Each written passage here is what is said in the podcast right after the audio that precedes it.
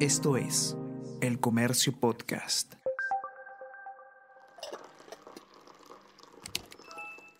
Hola, hola, ¿cómo están? Buenos días, espero que hayan amanecido bien. Está con ustedes Ariana Lira y hoy tenemos... Tenemos que hablar con Ariana Lira.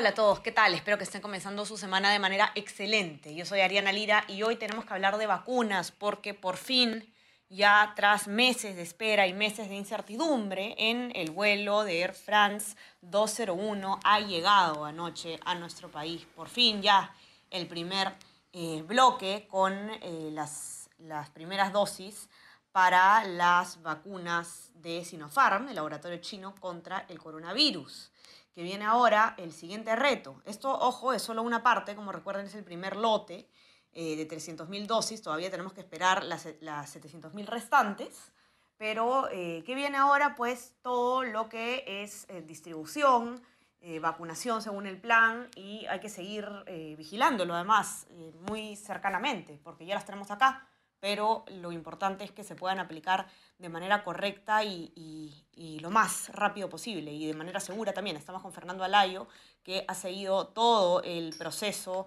de la llegada de las vacunas y de qué va a pasar ahora y nos va a, poder contar un poco sobre lo que se viene. ¿Qué tal Fernando? ¿Cómo estás? Bienvenido. Hola Ariana, ¿qué tal? ¿Cómo estás? Un saludo también para todos los usuarios del comercio. Sí, como dices, es, una, es un primer embarque, es una buena noticia de hecho para nuestro país. Después de meses desde que eh, pues empezó a hablarse de la vacuna, recordemos eh, el- en el anterior gobierno del presidente Martín Vizcarra ya se estaba hablando, por lo menos desde julio, junio, eh, de la posibilidad de traer una vacuna que en ese momento estaban en fase 2, fase 3 de ensayos clínicos, pero que ahora ya son una realidad y que permitirán en este primer embarque que ha llegado eh, ayer en la noche, permitirá eh, inmunizar a más de eh, 300.000 eh, perdón, 150.000 eh, profesionales de la salud, ¿no? Recordemos que son 300.000 dosis en un primer embarque, son dos dosis por persona, entonces son 150.000 profesionales de la salud que van a ser inmunizados con este primer embarque llegado desde China. Eh, y el MINSA ya ha asegurado también que no habrá posibilidad de que, por ejemplo, alguien meta la mano en uno de los embarques y saque vacunas porque cada dosis tiene nombre y apellido. Lo que se ha realizado es una, lo que se ha elaborado es un padrón, ¿no? De los profesionales de la salud que van a ser inmunizados con esta, en este primer embarque, así como el segundo de 700 mil dosis, ¿no? Y la idea es precisamente que para evitar cualquier eh, hurto o sustracción de alguna de las dosis, que podría también ser inevitable, ¿no? Y para eso va a haber eh, más de mil agentes del orden, pues, custodiando las vacunas, ¿no? Pero para evitar que caigan en- o que sean inmunizadas otras personas, pues cada dosis tiene nombre y apellido, ¿no? Entonces hay un padrón de más eh, de 500.000 profesionales de la salud, personas de la primera línea de lucha contra el COVID, que van a ser inmunizados con estos dos embarques, ¿no? Eh, y como bien dices, el reto ahora que viene, eh, lo más importante, es la distribución, ¿no? Que es lo que se ha hablado desde el comienzo, porque claro, la llegada, los acuerdos han sido pues bastante problemáticos, ¿no? Eh, han sido meses de negociaciones, por lo menos desde octubre. Y ese era el primer paso, ya está cumpliéndose el primer paso, pero a, a la par del primer paso se tiene que dar al segundo, que es llegar hasta las últimas localidades más alejadas de las zonas urbanas, las zonas rurales eh, de pobreza extrema de todo el país, ¿no? Y ese es el reto, eso, ¿no? eso es algo, Fernando, que, que ha dicho además este, el presidente Sagasti, ¿no? que se va a priorizar, porque no es, digamos, eh, llegan y tiene que haber un plan de a qué personal de salud se le va a poner la vacuna, porque evidentemente para, todo, para todos, en todo el, en el Perú no va a alcanzar. Entonces lo que dice Sagasti es que se va a priorizar y primero se le va a poner a eh, aquellas, eh, aquellas personas que trabajan en el sector salud en primera línea en las regiones más afectadas por el coronavirus, no en todas. Así es, sí, bueno, re- recordemos que igual la distribución se va a realizar en paralelo para las 25 regiones del país, ¿no? Y de, es- de hecho, eh, eh, ya hay un primer cronograma, ¿no? Hay, cro- hay cronogramas Cuéntanos de ese previstos. cronograma, Fernando, que es lo, lo que todavía como que eh, medio que algunos lo tenemos claros, pero no se sabe bien eh, si se aplica al mismo tiempo. ¿Cuál es el cronograma que ha previsto el gobierno ahora que ya tenemos el primer lote? Exacto, y, y, eso es importante recalcar lo que dices, ¿no? son cronogramas previstos, es decir, eh, puede suceder siempre cualquier imprevisto y cambiar la fecha, ¿no? Pero por lo menos para el primer embarque de vacunas de las 300.000 que llegaron ayer eh, de Sinopharm, eh, pues la, a partir de la llegada, el día de hoy debiera empezar ya la distribución desde los almacenes de Cenares, que después de la nacionalización y el almacenaje que se realiza en Cenares, eh, se tiene que distribuir en Lima Metropolitana hoy. Mañana 9 de febrero se iniciaría la vacunación ya en los primeros establecimientos de salud de Lima Metropolitana. El 10 de febrero se inicia la distribución ya en las diferentes eh, regiones del país a través de las eh, redes de salud, MINSA, Policía Nacional y Fuerzas Armadas y el 11 de febrero se iniciaría la vacunación en 25 regiones. Entonces, en global, el 9 de febrero, el día de mañana, eh, se inicia la vacunación en el Perú y como ya se ha ah, adelantado, el presidente Sagasti va a ser el primero en vacunarse, ¿no? Eh, además de, de, los médicos seleccionados, que en este primer embarque pues son 150 mil, ¿no? Recordemos de nuevo, 150 mil personas 300.000 dosis, dos dosis por persona y cada dosis tiene nombre y apellido. No es que se va a vacunar, por ejemplo, a eh, un médico hoy y se va a esperar a un siguiente embarque, porque recordemos también que entre la, la primera aplicación de dosis y la segunda aplicación de dosis transcurren aproximadamente 20 días. Pero no es que se va a esperar un nuevo embarque, ¿no? Eh, sino que este, este embarque de las 500, eh, perdón, de del millón de dosis ya tienen nombre y apellido y por lo tanto eh, no pueden ser destinadas a otras personas, ¿no? Entonces, cada persona, cada médico, profesional de la salud, bombero, policía o militar que esté dentro de este padrón, va a recibir las dosis de estos dos primeros embarques de Sinopharm. Y, no hay opción a cambiarlo. Así es, está por verse entonces.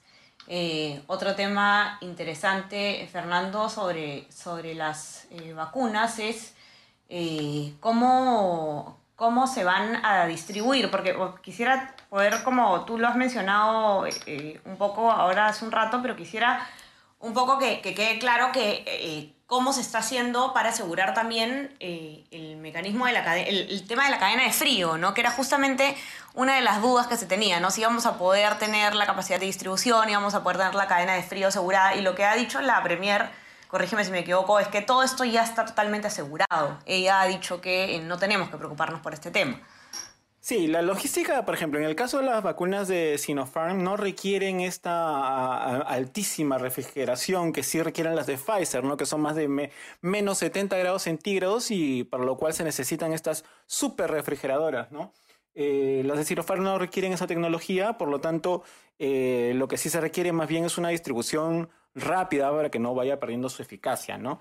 Eh, lo que sí ha anunciado ya el gobierno es que se han establecido para la distribución, por ejemplo, en Lima Metropolitana, eh, pues eh, se realizará a través de las DIRIS, ¿no? que son estas direcciones de redes integrales de salud que están tanto en la zona norte, centro, sur y en el Callao de la capital, ¿no? Entonces, eh, el almacenamiento pues, primario es en, la, en, los almacenes de cenares y luego se distribuyen a eh, más de 17 eh, puntos para este primeros embarques, 17 puntos eh, de distribución a nivel nacional, que son básicamente las DIRIS de Lima Centro, DIRIS Lima Norte, DIRIS Lima Sur, la DIRESA del Callao y la, DIRESA, la DIRIS Lima Este, que son, representan el 47% de los puntos de distribución del país y el 53% restante están en las direcciones regionales de salud y hospitales de todo el país, ¿no? En este caso, por ejemplo, se ha seleccionado para el norte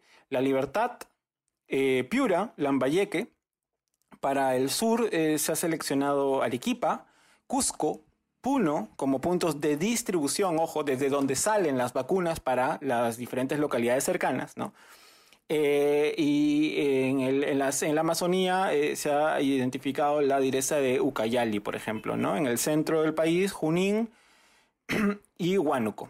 Entonces, eh, hay, una, hay una distribución ya programada, hay puntos establecidos, y al mismo tiempo, una vez que salen de los almacenes y llegan a los puntos de distribución territorial, em, tienen que llegar también finalmente a los puntos de vacunación.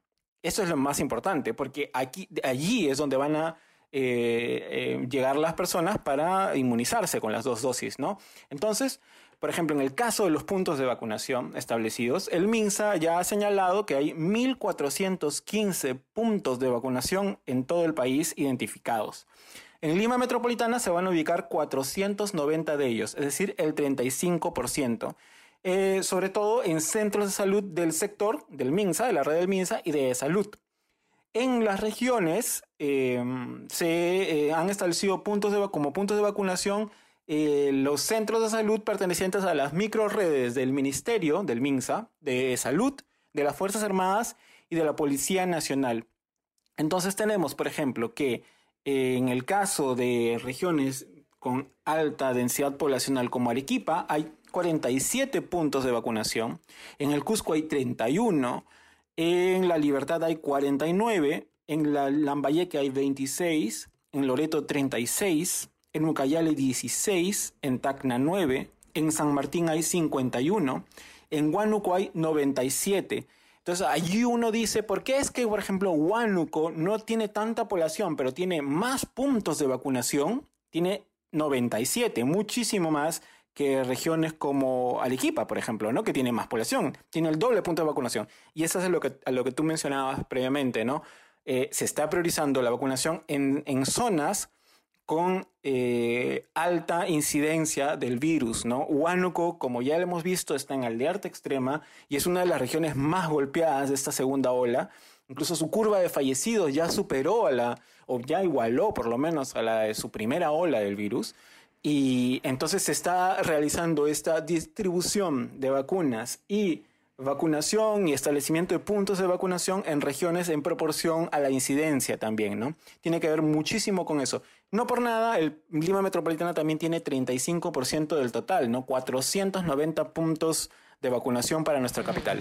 Así es. Ahora, otro tema también, Fernando, interesante. ¿Qué pasa con las personas que han participado en el ensayo clínico que hizo Sinopharm acá en el Perú?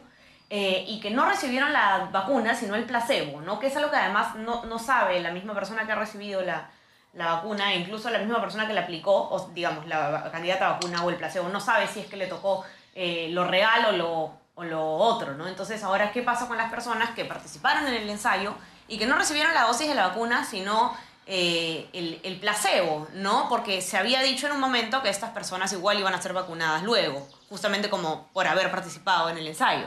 Sí, precisamente, ¿no? El compromiso de, de, la Universidad Peruana Cayetana Heredia y de la Universidad Nacional Mayor de San Marcos, que son las dos que han estado gestionando esta, estos ensayos clínicos de Sinopharm en el país, eh, sometieron este compromiso a las personas, ¿no? Que en el caso de quienes reciban placebo o la vacuna, en todo, con cualquiera de ambos casos iban a ser priorizados también para la vacunación.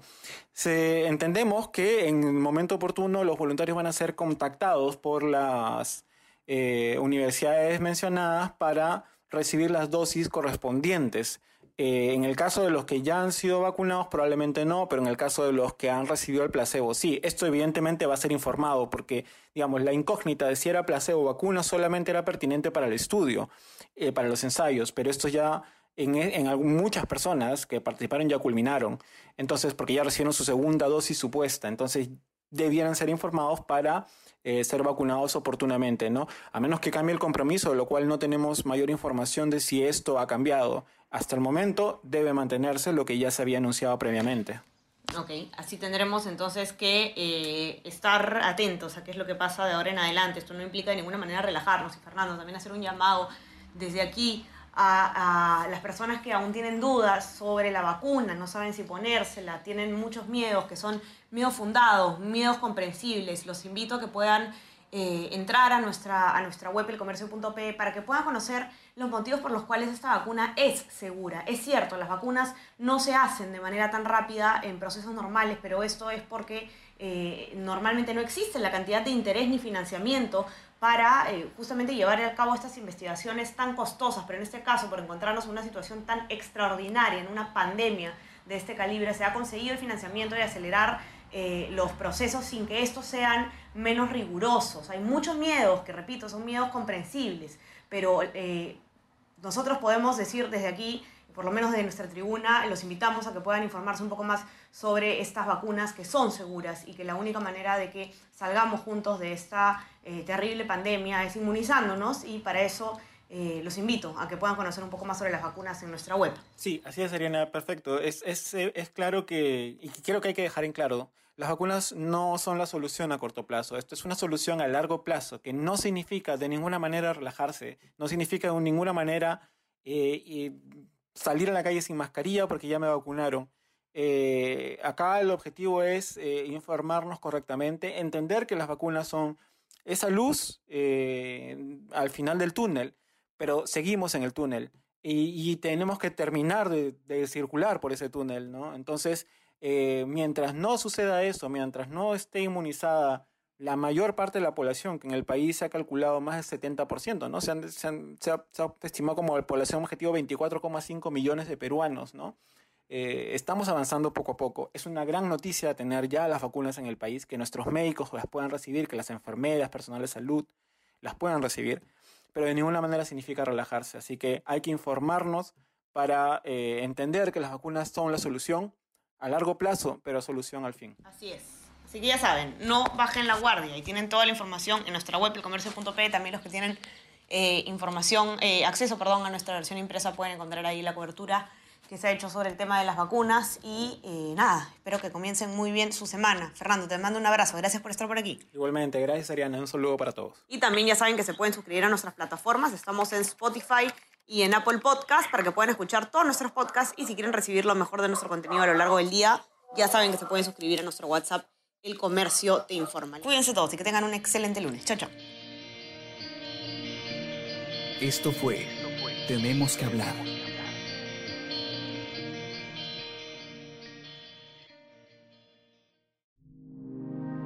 El Comercio Podcast.